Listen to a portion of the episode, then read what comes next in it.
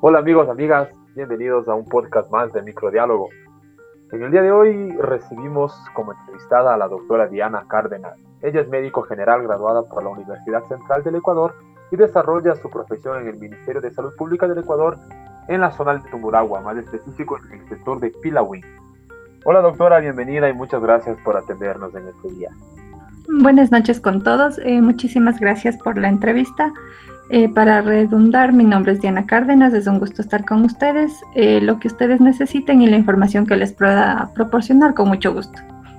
Listo, doctora. Bueno, eh, nuestra intención es informar un poco y hablar un poco acerca del COVID, esta enfermedad que ha golpeado fuerte al mundo en este último año y, aún quedan muchas dudas, muchas incertezas. Y me gustaría empezar, como usted trabaja en una zona rural de nuestro país, ¿cómo ha sido la pandemia del COVID en los sectores rurales? Eh, ¿Cómo han enfrentado, cómo se han dado los casos, cómo han sido los grupos de contagio eh, comparado con los grandes centros urbanos de nuestra nación? Bueno, en realidad, como usted lo dice, hay una brecha muy importante de diferencia entre lo que es la zona urbana de la zona rural. En la zona rural ha sido un poco más difícil el manejo de la pandemia eh, por el mismo hecho del desconocimiento. Nosotros, como es conocido en todo el mundo, la zona rural tiene un poco de desventaja en lo que es la parte educativa. Nosotros hemos tenido que de alguna manera llegar con muchísima educación a la población. Lo más importante se ha enfocado en eso. La contagiosidad en lo que es la parte rural, por una parte, por lo menos en el sector donde yo me encuentro, ha sido em, de poco a mucho. ¿Cómo se puede explicar esto? Al inicio la población todavía no entendía bien de qué se trata esta enfermedad. Eh, no se tenía la idea de lo peligrosa que es y las muertes que puede ocasionar, a diferencia de lo que pasa en la zona urbana. En la zona urbana esto fue un poco más eh, dramática, se podría decir la, la palabra, por el hecho de las muertes que ocurrieron. En nuestra zona rural es verdad que al no conocer de la enfermedad las personas no tienen eh, las mismas precauciones o cuidados como es en la zona urbana. Sin embargo, eh, se puede decir que al ser una zona rural, las personas viven, o mejor dicho, los lugares donde ellos viven no es una zona muy poblada. Como sabemos, uno de los pilares fundamentales para que se produzca y se desarrolle la enfermedad que produce el COVID es el contagio que ocurre entre las personas por la cercanía, porque no existe el distanciamiento. En este caso, en el sector rural, la población es un poco aislada, las personas no viven eh, juntas, se podría decir. Hay casos y casos donde obviamente hay hacinamiento, pero hay lugares eh, en la población que son alejadas. Entonces, por este mismo hecho, eh, la contagiosidad no fue tan fuerte como fue en la, en la parte urbana. Una de las formas por las que uno se ha podido, como médico, como personal de salud, como enfermera, como obstetriz, como todo el personal que trabaja en el centro de salud, es la educación, como les reitero. Nosotros hemos organizado charlas, hemos organizado talleres, hemos organizado visitas domiciliarias por medio de lo cual acudimos a la población y les enseñamos la forma para que se pueda evitar el contagio. No existe un tratamiento específico hasta ahora que nos diga en estudios eh, el tratamiento para el COVID-19. Una de las cosas importantes que nosotros hemos querido llegar a la población es la prevención. ¿Y cómo se logra? Enseñándoles que debemos lavarnos las manos constantemente, que debemos usar mascarilla todo el tiempo, que debemos evitar el contacto con otras personas y que debemos, eh, en este caso, yo vivo en una población rural que se dedica bastante al comercio. Lo que nosotros hemos hecho es eh, enseñarles que el comercio se puede hacer en la casa o que pueden, como muchos optaron a través de lo que es el Internet, ofertando sus productos. Es una de las maneras, una estrategia que se podría decir que se manejó por parte del Ministerio de Salud para que de esta manera se puedan disminuir los casos. Y en realidad eh, también es la cultura de las personas, en este caso yo estoy en Pilawin, que netamente es una población indígena, cuya cultura es un poco difícil de llegar, pero sin embargo se ha logrado a través de la educación, a través de la comunicación con lo que son cabildos, con el GAT parroquial, con los mismos eh, comuneros que se llaman ellos, y tratar de alguna manera eh, llegar a la población para que puedan entendernos que lo importante de esto es la prevención. De esta manera se ha podido un poco disminuir la letalidad que ocurre con los casos que ocasiona el COVID-19, a diferencia de la zona rural, obviamente, donde tenemos un poco más de limitación, se podría decir, por el mismo hecho de que es difícil el distanciamiento, sobre todo ahora que ya la parte económica se ha puesto arriba de todo. No todos podemos quedarnos en la casa por el mismo hecho de que necesitamos trabajar, necesitamos subsistir. Eh, sin embargo, en el campo ellos trabajan, eh, como les digo, para la agricultura, para el comercio. Tienen de qué subsistir en su casa, tienen que comer, a diferencia de lo que ocurre en la zona rural. Una persona que es empleada pública, que es empleada privada, tiene que salir y buscar su diario vivir. Entonces, esa es la gran diferencia que existe. Tenemos un poco de dificultad de educación, de, se podría decir, del conocimiento acerca de la enfermedad en la zona rural, pero tenemos otros factores protectores que son los que les acabo de mencionar y que son los que nos han dado la oportunidad de que no sea tan letal eh, esta parte del COVID en la comunidad rural. muy importante lo que usted nos comenta. Primero es marcar la diferencia entre la pandemia en el sector urbano y sector rural dentro de nuestro mismo país. A veces nosotros, dentro de nuestro contexto muy, muy pequeño, dentro de una realidad micro, no nos damos cuenta de todo lo que sucede. Y también usted habla de las medidas de prevención, que nosotros nunca nos cansaremos de repetir y de ratificar que hay que usar mascarilla, que hay que lavar las manos, que hay que desinfectar, que hay que mantener la sana distancia. Entonces, en este sentido, doctora, me gustaría preguntarle si ¿Cómo podemos nosotros, la población, quien nos está escuchando también, saber cuál es la mascarilla correcta y si la mascarilla realmente nos está ofreciendo protección cuando la estamos utilizando? Claro, eh, bueno, antes nosotros eh, nunca conocíamos lo que es una mascarilla, excepto el personal de salud, que es el que la utilizamos. Ahora se ha vuelto eh, un instrumento de diario vivir y muy importante con el que nosotros vamos a tener que pasar muchos meses, años porque esto no se va a acabar ahorita. En este sentido, el uso de la mascarilla es importante porque ya nos protege como barrera contra gérmenes, bacterias y contra este virus. Existen varias clases de mascarillas. Una de las que generalmente se utilizan y que es eh, para el diario, se podría decir, eh, son las mascarillas quirúrgicas que nosotros, las, la celestita con blanco, que es una de las que nosotros podemos utilizar eh, cuando vamos a salir. Se puede decir las personas que no son per salud. El personal de salud siempre es aquel que va a estar expuesto no solamente a patologías por COVID-19, sino a otras infecciones del tracto respiratorio que se transmiten por las gotitas de saliva o por las gotitas del estornudar. Existe la K95, la N95, que ya son un poco más eh, sofisticadas, se podría decir, para proteger. Esas nosotras las utilizamos obviamente el personal de salud para evitar el contagio y para evitar contagiar en el caso de que nosotros estuviéramos eh, asintomáticos. Las personas, todas las personas deben utilizar mascarilla, de ser posible la quirúrgica y si no, eh, las mascarillas de tela que se han comercializado, siempre y cuando sean de una tela que eh, en algo vaya a proteger mejor que la tela simple que teníamos, que tenga dos, tres capas, ahora sea conocido. Entonces, gracias a que las personas nos ingeniamos y vamos en este caso mejorando cada día, no solamente se ha podido confeccionar mascarillas de tela simple, sino de esta tela antifluidos. Ya las podemos encontrar en cualquier lugar, es necesario que utilicemos cualquier tipo de mascarilla, es indispensable que lo hagamos las mascarillas N95, las K95, las mascarillas que tienen filtro, todas estas mascarillas especiales más que nada son utilizadas por el personal de salud. Como le acabo de decir, por el mismo hecho que nosotros estamos en este un poco más de riesgo que la población en general, pero es la mascarilla que tengan y que puedan en este caso adquirir. Listo, entonces ratificamos una vez más, no nos cansaremos, seremos canzones, pero no nos cansaremos de decir que usen la mascarilla siempre. Y eh, otra, otro punto importante, desde el inicio de la pandemia surgieron muchas noticias, muchas falacias también relacionadas a tratamientos a, al dióxido de cloro, a la ivermectina y tantas otras cosas que son supuestos tratamientos eficaces y eficientes contra eh, la COVID-19. ¿Qué nos puede comentar usted acerca de eso y qué es verdad con experiencia y conciencia como usted como médico?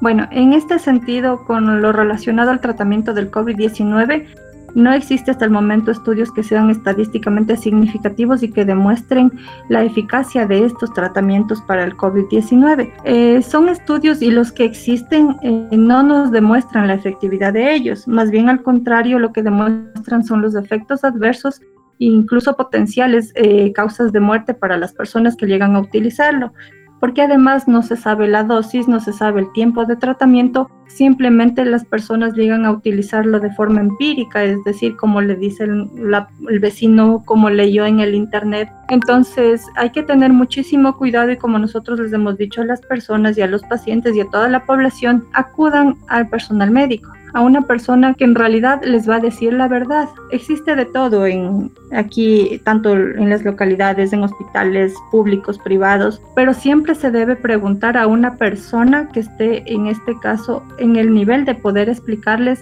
cuáles van a ser los efectos adversos y cuáles van a ser los efectos beneficiosos de cierto tratamiento. Como le explico, no existe un estudio y además por el tiempo. Nosotros no podemos eh, tener un tratamiento efectivo por el tiempo que lleva la enfermedad. Es una enfermedad nueva, es un virus nuevo que todavía se está estudiando, que todavía eh, produce síntomas, signos que lo van descubriendo a través del tiempo. Entonces no se puede tener un tratamiento efectivo hasta el momento. Todos los que usted acaba de mencionar no, no tienen un estudio y no se suelen recomendar. Siempre que se los recomiende debe ser en, un hospital mientras esté bajo cuidado médico, observación, mm, siempre cuando se le pueda llevar eh, todo el tratamiento vigilado. No se automediquen, no se administren medicamentos que el vecino utilizó y le fue bien porque el virus va a infectar y va a afectar de diferente manera a cada persona ninguno vamos a responder igual porque ninguna de las personas vamos a ser iguales, ni siquiera los gemelos son iguales. Entonces hay que tener en cuenta que no todos vamos a responder de la misma manera y a todos o a todos nadie nos va a hacer lo mismo. Hay que tener presente que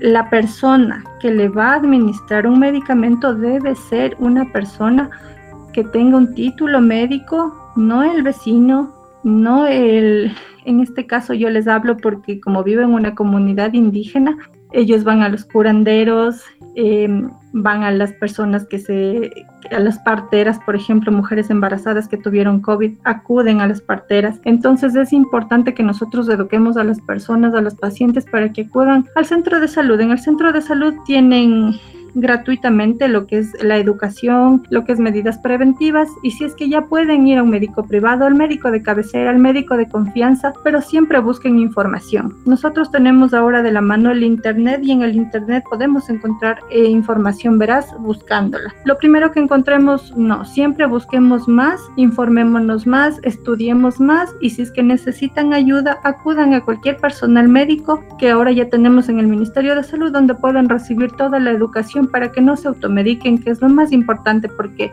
o a veces no nos conversan, no nos dicen, los síntomas se esconden y ahí es donde se complican, ahí es donde eh, progresan a una enfermedad más letal que incluso llega a la muerte. Entonces, hasta ahorita un tratamiento que se haya estudiado y que efectivamente nos digan es el tratamiento óptimo, no hay todavía. Lo que nosotros sugerimos es la educación y que no se automediquen. Muy bien, estamos dialogando con la doctora Diana Cárdenas, quien es médico general del Ministerio de Salud Pública del Ecuador. Doctora, igual eh, hemos podido ver en los últimos meses que algunos países, algunos laboratorios, eh, algunos institutos han sacado vacunas, ¿no? Se han comprobado que son muy eficientes, muy eficaces contra la, la enfermedad de la COVID-19. En un contexto para que la enfermedad deje de ser considerado pandemia, pasa a ser una enfermedad endémica y después pueda ser controlada, estamos hablando de un cuánto por ciento de la población del Ecuador tendría que estar vacunada para que podamos ya considerar que el virus está controlado y que se puede regresar a una normalidad progresiva. Bueno, en realidad con esto del COVID nosotros al momento estamos un poco con los brazos atados porque no, no se puede estimar la letalidad, eh, no se puede estimar hasta cuándo vamos a estar así, porque como ustedes ya deben haber escuchado, leído, este virus va mutando. Y es lo normal que hace un virus. Un virus ingresa a la célula humana y puede con el tiempo mutar. Y lo que nosotros conocimos al inicio, ahora va a ser otra cosa. Un ejemplo de ello, por ejemplo, es que al inicio nosotros los síntomas los teníamos como fiebre alta, tos seca y dificultad respiratoria. Para hoy, para ya cuando ha transcurrido casi un año, nosotros tenemos cuadros que inician con vómito, con diarrea, con dolor abdominal, lejos de lo que fue eh, al inicio.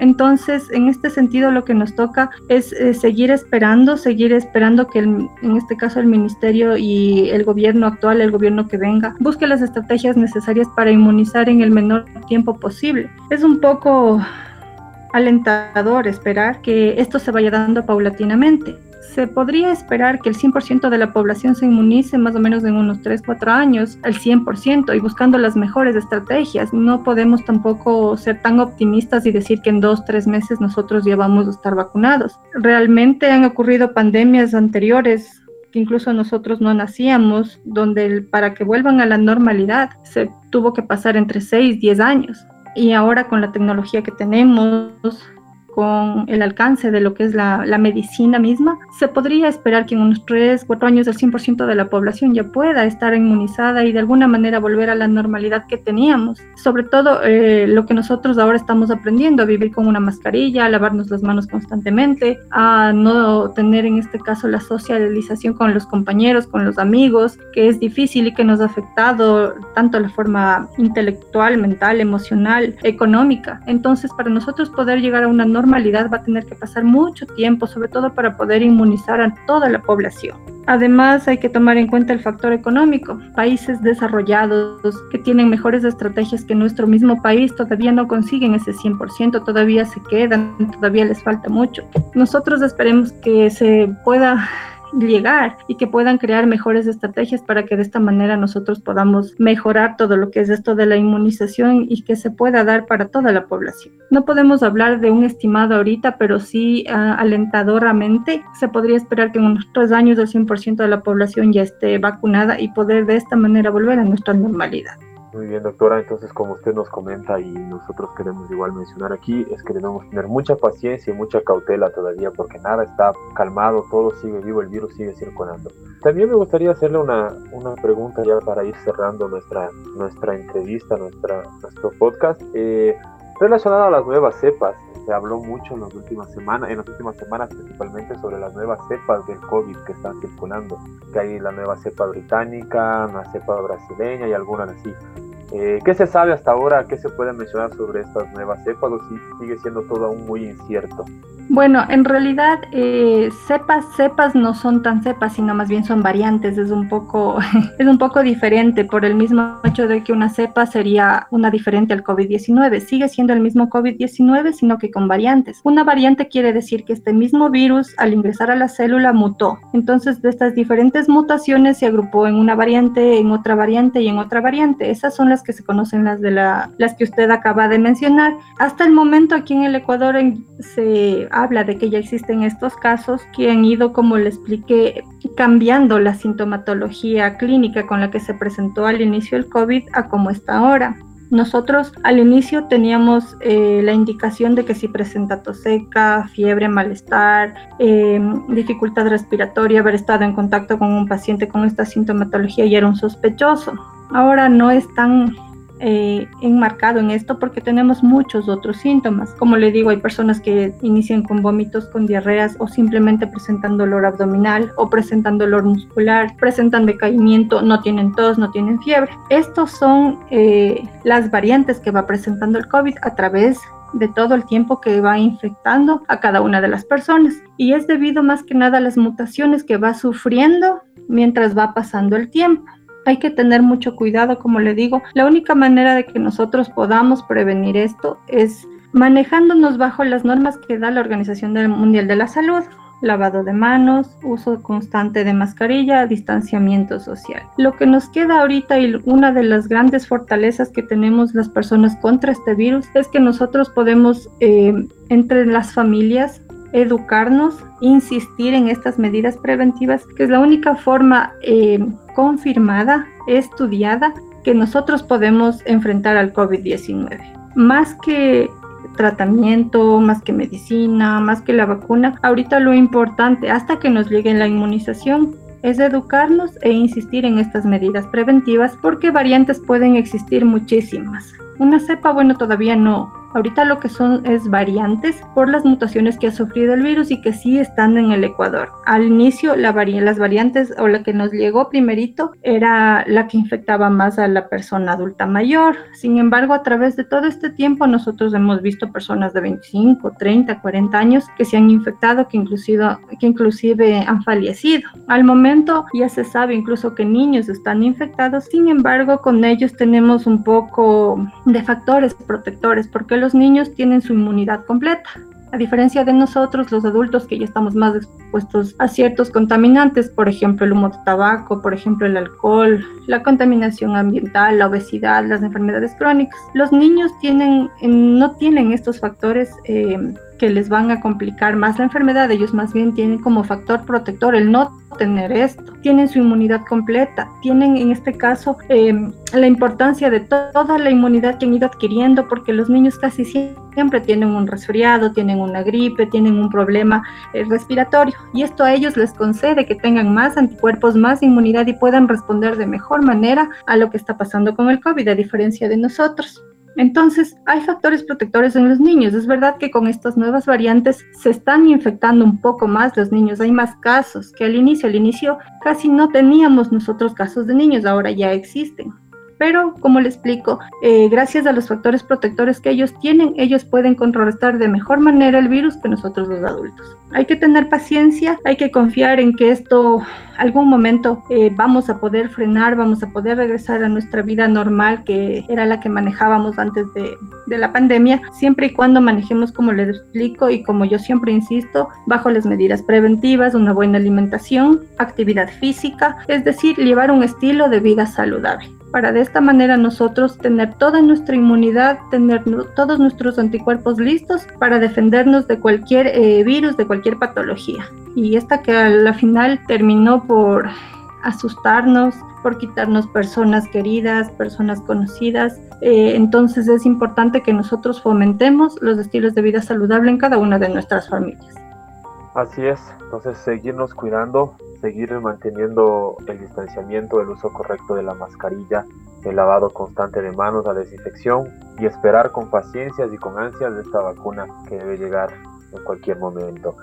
En microdiálogo conversamos hoy con la doctora Diana Cárdenas. Doctora, le agradezco mucho su participación, su tiempo y haber impartido un poco de sus conocimientos con nosotros acerca de este asunto del COVID-19.